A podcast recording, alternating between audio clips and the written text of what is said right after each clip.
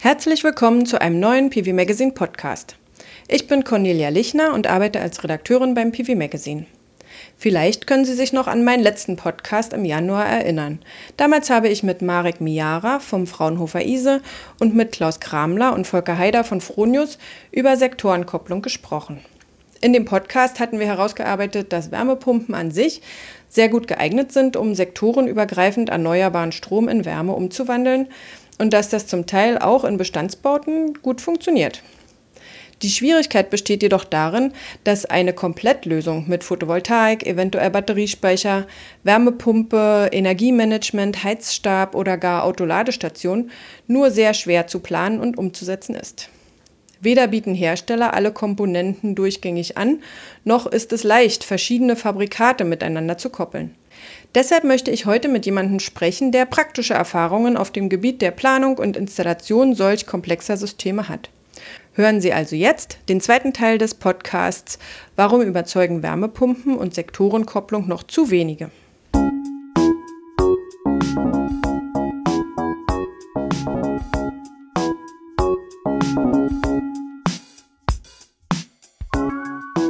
Mein heutiger Gesprächspartner ist Stefan Hürzinger von Hürzinger Solar.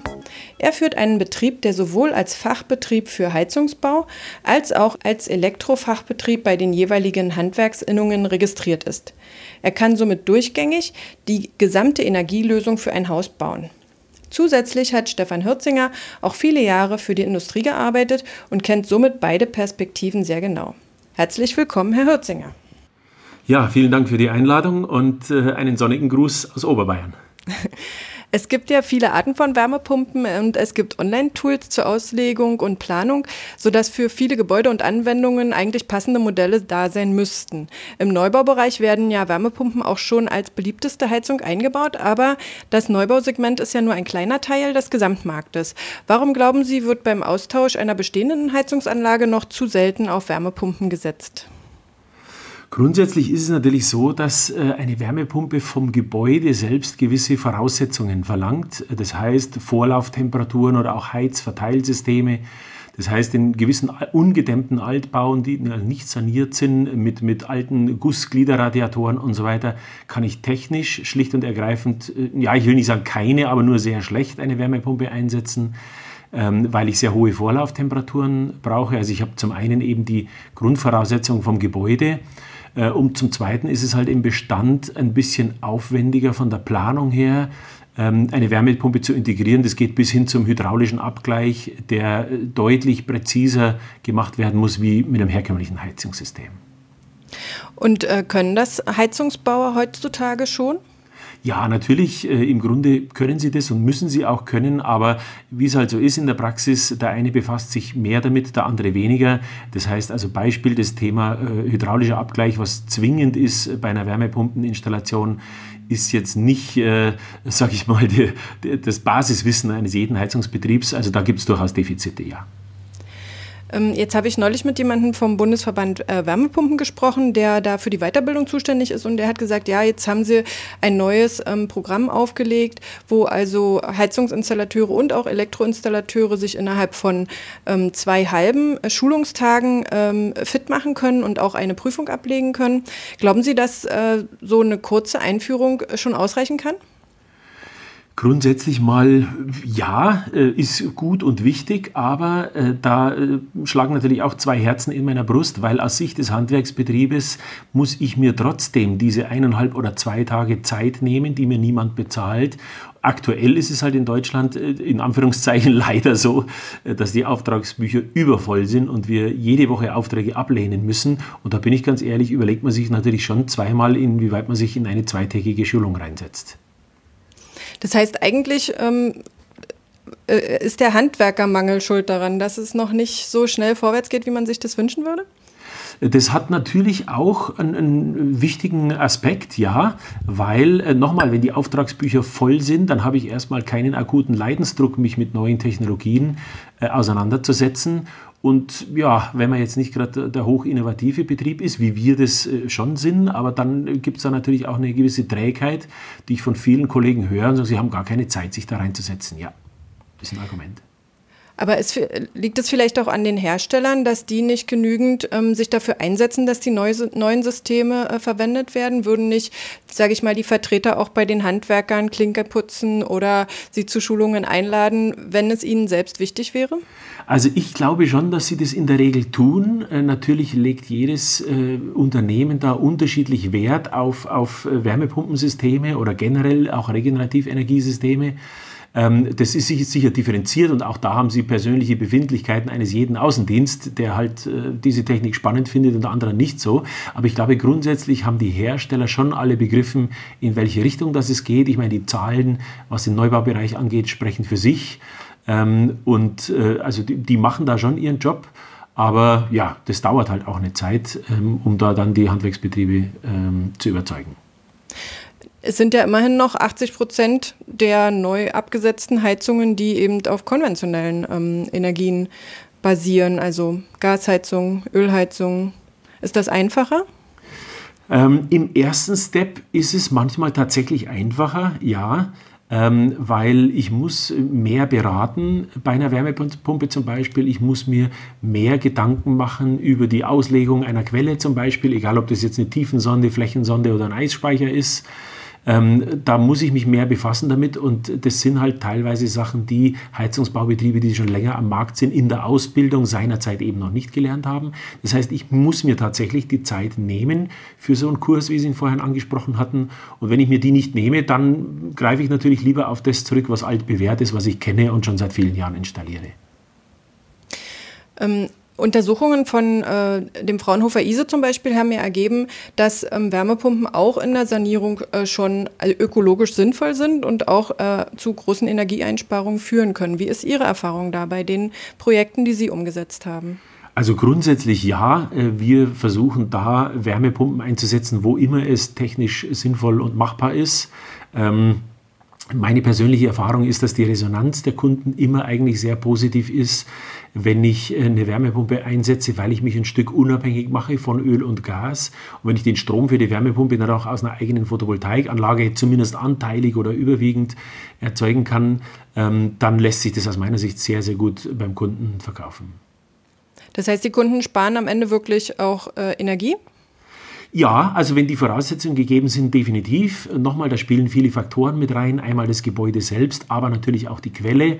Eine, eine Grundwasserwärmepumpe beispielsweise mit einem fließenden Grundwasser irgendwo in der Flussnähe ist, ist ein, ein Wunderwerk. Ich will jetzt nicht von einer Perpetuum mobile sprechen, aber das ist wirklich ganz extrem.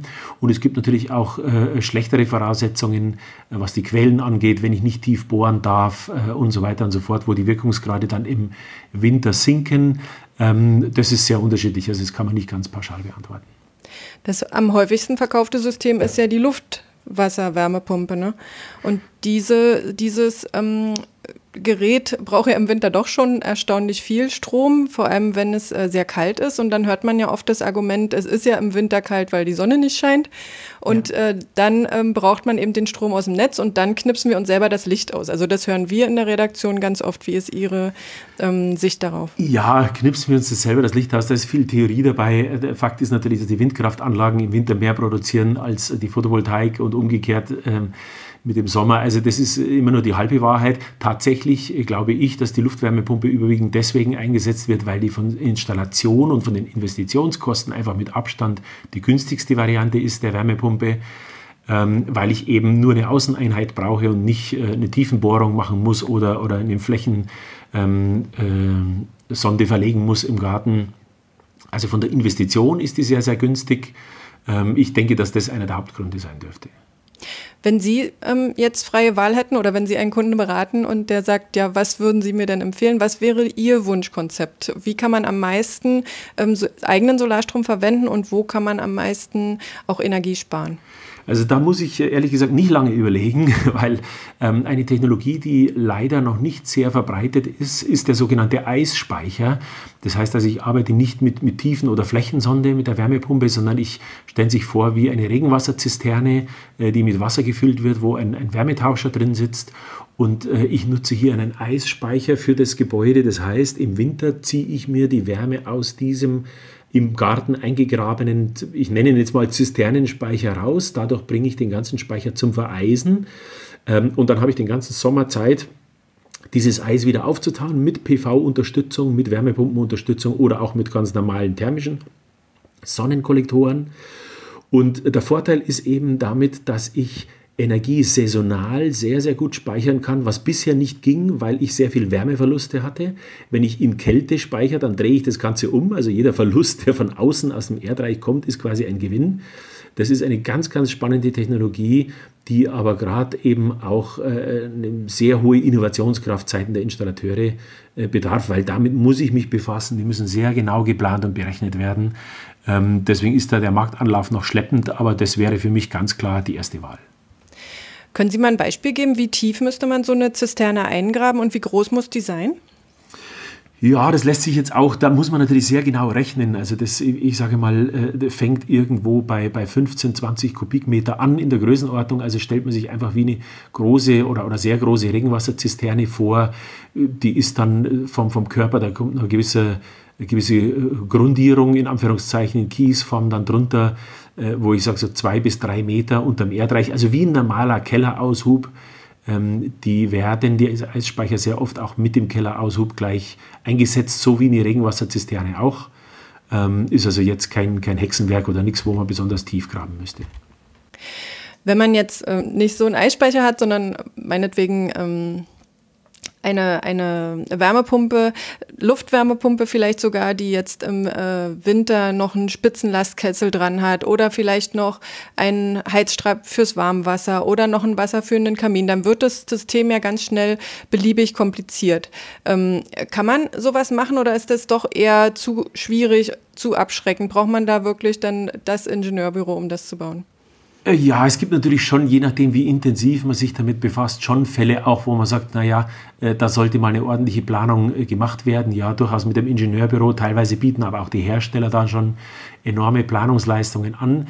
Das will schon durchdacht sein. Schwierig wird es dann aus meiner Erfahrung, wenn man versucht, verschiedene Systeme miteinander zu kombinieren. Also jetzt die Wärmepumpe vom Hersteller A, ein Spitzenlastkessel vom Hersteller B und, und womöglich noch ein Speicher, irgendwo ein Schichtenspeichersystem vom Hersteller C. Ähm, da wird es dann komplex. Äh, da denke ich mal, macht man sich als Betrieb am einfachsten, wenn man wirklich aus alles einer Hand nimmt. Und da gibt es ja auch schon ähm, Hersteller, die das alles aus einer Hand anbieten. Und gibt es eine Grenze, wo Sie sagen würden, äh, so komplex kann man es machen und äh, dann würde ich aber aufhören? Ja, natürlich. Aber das hängt eben von den, von den Gegebenheiten. Also da kann man sich beliebig spielen. Also gerade im Bereich äh, Schichtenspeichertechnologien, dann mit Frischwassersystemen und so weiter. Ähm, da kann man schon viel Geld ausgeben. Ähm, und, und muss sich dann auch als Betrieb entsprechend intensiv damit befassen. Da gibt es schon Grenzen, ja. Also, aber das muss natürlich jeder Betrieb für sich selbst entscheiden. Es gibt auch die Kunden, die das Geld ausgeben, um Gottes Willen. Es gibt ja auch ähm, einfache Lösungen, sage ich mal, ähm, wo man schnell ähm, solaren Überschussstrom verwenden kann, zum Beispiel einen Heizstab in einen Wärmespeicher einsetzen.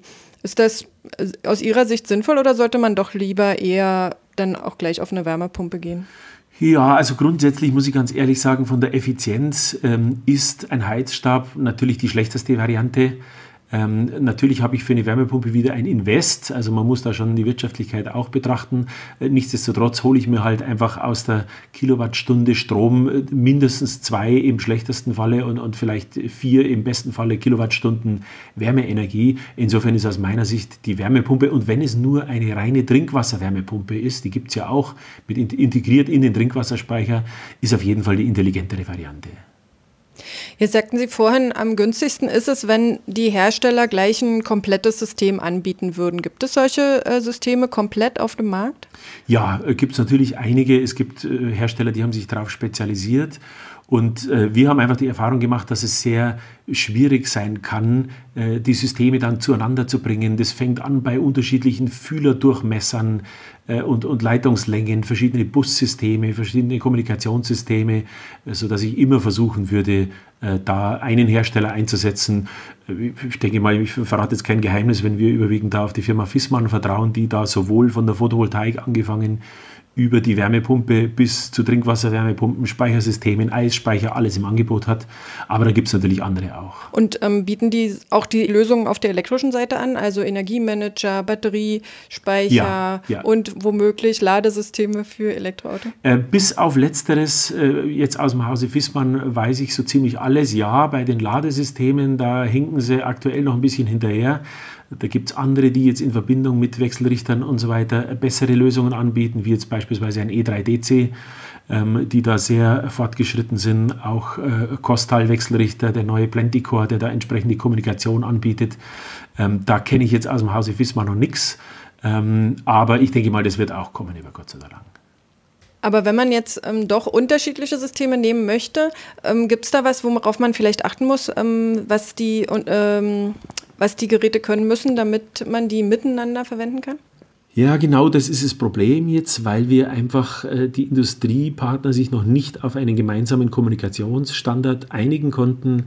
Äh, meiner Hoffnung nach äh, wird sich da jetzt vielleicht der sogenannte EE-Bus durchsetzen, wo es schon viele ähm, Aktivitäten gibt von SMA-Seite, von Miele, die eine erste Waschmaschine dafür entwickelt haben, äh, wo auch die Wechselrichterhersteller, auch jetzt ein Kostal äh, und ein Fronius auf den EE-Bus setzen, äh, wo auch die Wallbox-Hersteller wie jetzt ein Webasto zum Beispiel auf äh, EE-Bus setzen, sodass es anfängt rund zu werden. Das ist so ein bisschen die Henne-Ei-Diskussion ich nehme mir gerne das Beispiel der CD oder der Minidisc oder äh, Beta- oder VHS-Videosysteme, wo die, die ganze Branche teilweise jahrelang gewartet hat, welcher Standard setzt sich jetzt durch.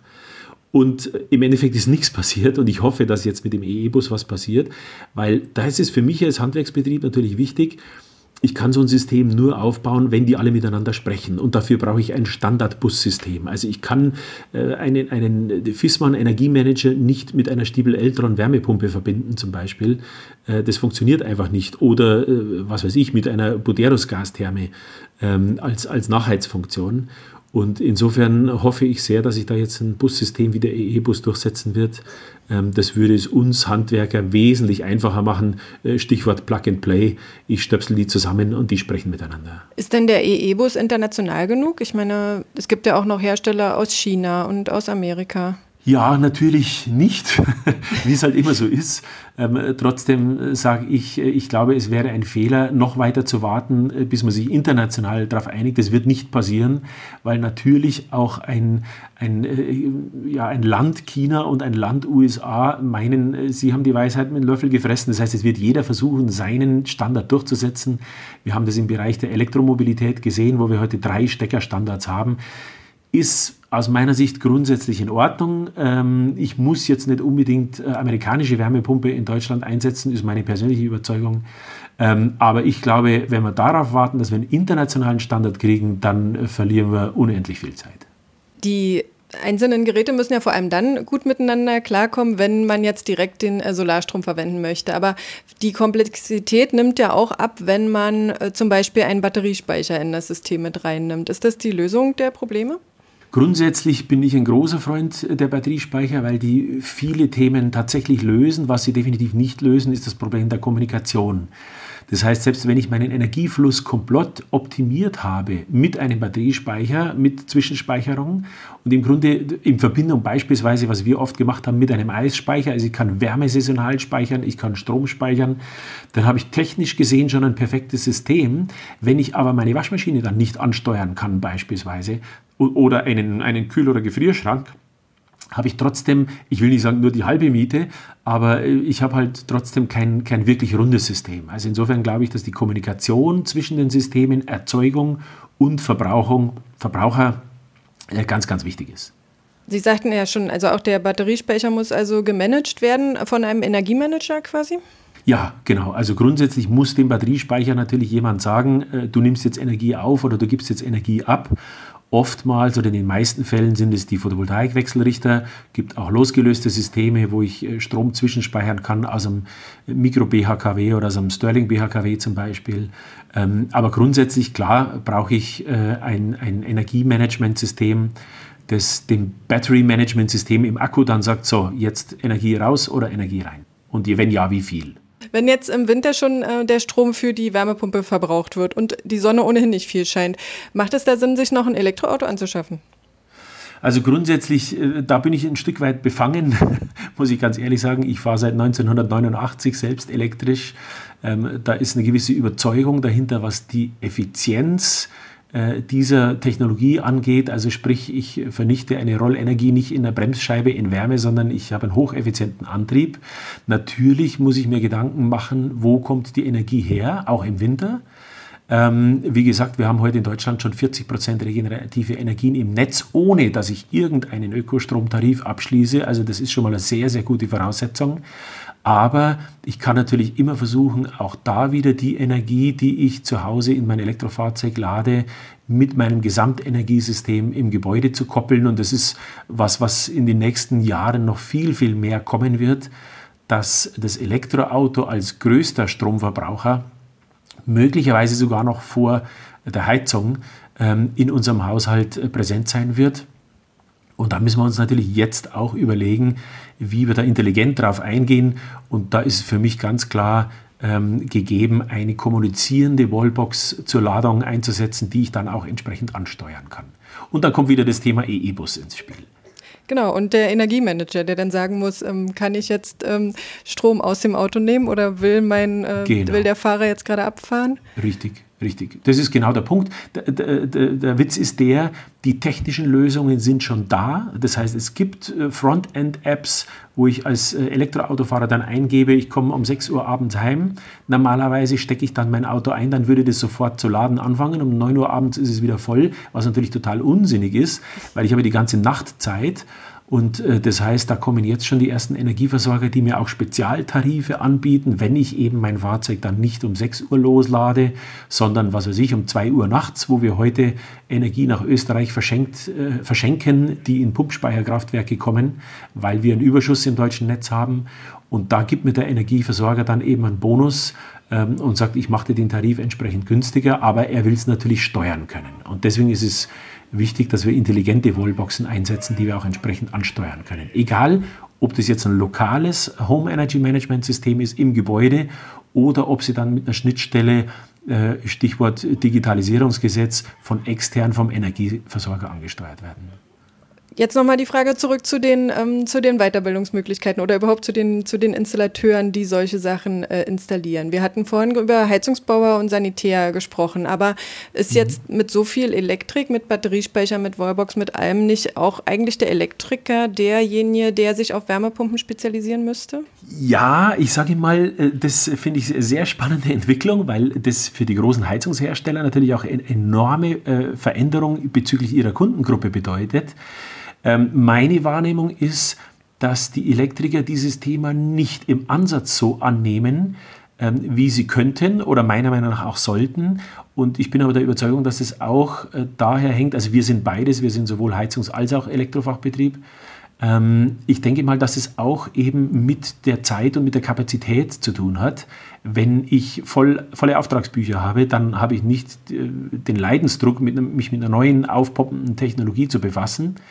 Ähm, grundsätzlich ja, denke ich, dass es da speziell im Neubaubereich deutliche Verschiebungen geben wird oder kann Richtung Elektrohandwerk.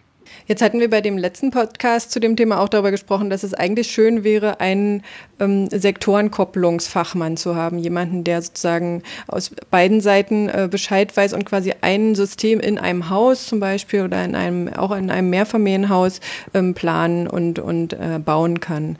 Wäre sowas wünschenswert, so eine Kombination aus Elektriker und, und ähm, Heizungssanitär-Installateur? Grundsätzlich auf jeden Fall. Äh, da würde ich äh, aber ganz klar an die, an die Politik äh, appellieren, weil da steht uns natürlich das, das Standesdünkel, was wir in Deutschland sehr stark haben, also sprich auch die Handwerkskammern, die nach wie vor versuchen, diese Gewerke strikt auseinanderzuhalten mit den entsprechenden Handwerksrolleneinträgen und so weiter. Das ist aus meiner Sicht längst überholt, nicht mehr zeitgemäß. Da ist Deutschland auch gegenüber allen anderen Ländern deutlich hinten dran. Also wenn Sie da nach Holland gehen, da da wird es heute schon gelebt und die Elektromobilität mittendrin. Ähm, und bei uns ist es immer noch so, dass ich als Heizungsbauer dann einen Eintrag in die Handwerksrolle bräuchte für, für eingeschränkte Handwerkstätigkeiten im Elektrohandwerk und umgekehrt. Und das halte ich für völlig überholt. Aber das bremst massiv aus meiner Sicht in dem Punkt.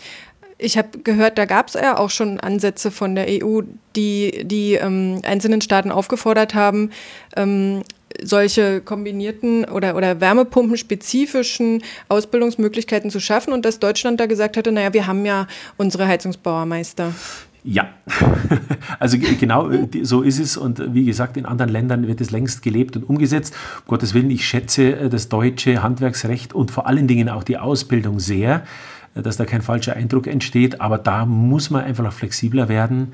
Ähm, sonst werden wir die Sektorkopplung in der Reinstform nie erreichen, weil ich auch als Endkundensicht natürlich kein Interesse habe, vier verschiedene Handwerker in meinem Haus äh, rumturnen zu haben, wenn daraus ein System werden soll. Also auch äh, haftungsrechtlich, was die Gesamtverantwortung der Anlage angeht, macht es das beliebig komplex. Gibt es da ein Land, der, äh, wo wir hingucken sollten, was das besonders gut schon umsetzt? Also ich sage mal, wer da grundsätzlich sehr fortschrittlich sind, äh, sind die skandinavischen Länder, ähm, die äh, auf der einen Seite das Handwerkrecht und oder, beziehungsweise die handwerkliche Ausbildung ähm, hochhalten und trotzdem aber dieses übergreifende Arbeiten ähm, ermöglichen. Die Länder im, im, südlichen Europa, da ist es eher so, dass das Handwerksrechtliche komplett unter den Teppich gekehrt wird und das ist auch von der Ausbildung und damit von der Installationsqualität äh, schon mit einem Fragezeichen zu versehen, weil da, da darf ich im Grunde in Italien, darf ich, da schreibe ich auf meinen Bus drauf Heizung und Elektriker und dann bin ich's und fahre los und, und mache meinen Job. Und so nach dem Motto, der Markt entscheidet, ob ich was kann oder nicht, das halte ich ehrlich gesagt schon auch für grenzwertig. Jetzt sagten Sie vorhin schon, ähm, dass es also einen Handwerkermangel gibt, dass die Handwerker sich sehr stark ähm, in dieses Thema einarbeiten müssen und dass auch die Kunden natürlich einen ganz starken ähm, Beratungsbedarf haben. Wie gehen Sie mit diesen Zeitproblemen um? In Ihrem Unternehmen? Ja, wir, wir nehmen uns die Zeit. Wir haben den Vorteil, dass wir damit ähm, sehr, äh, wie soll ich mal vorsichtig sagen, zahlungsbereite Kunden erwischen. Wir wohnen im, äh, im Speckgürtel von München, wo wir hier unseren Firmensitz haben. Ähm, das heißt, wir haben auch die Kunden, die uns diese Aufwände und dieses Know-how dann bezahlen, indem sie sehr komplexe Systeme äh, nachfragen und auch bezahlen. Also Beispiel, da werden wirklich Gebäude, ähm, auch Einfamilienhäuser erstellt, die komplett energieautark sind, also mit Photovoltaik, Batteriespeicher, Wärmepumpe mit Eisspeicher, wo man sagt, ja, also wirtschaftlich muss ich das jetzt nicht mehr hinterfragen, aber die Leute bezahlen es trotzdem, weil sie die Idee einfach genial finden. Und da haben wir hier das Klientel, das heißt, für uns zahlt sich aus in der Form, dass wir den Kunden solche Systeme anbieten können. Also hoffen wir, dass die Kunden die Handwerker so ein bisschen vor sich hertreiben und zu ihrem Glück zwingen, ja? Im Moment habe ich den Eindruck, ist es definitiv so, ja. Okay, dann vielen herzlichen Dank für das Gespräch. Sehr gerne. Vielen Dank. Wir sind daran interessiert zu erfahren, wie Ihnen, also unseren Hörern, der Podcast gefallen hat. Bitte schreiben Sie uns Ihre Meinung in die Bewertungsfenster bei SoundCloud, iTunes oder Spotify oder schicken Sie uns eine E-Mail an podcast.pv-magazine.com. Wenn Ihnen unsere Sendungen gefallen, liken Sie uns auf den Portalen, dann werden wir auch von anderen leichter gefunden. Danke fürs Zuhören, bis zum nächsten Mal.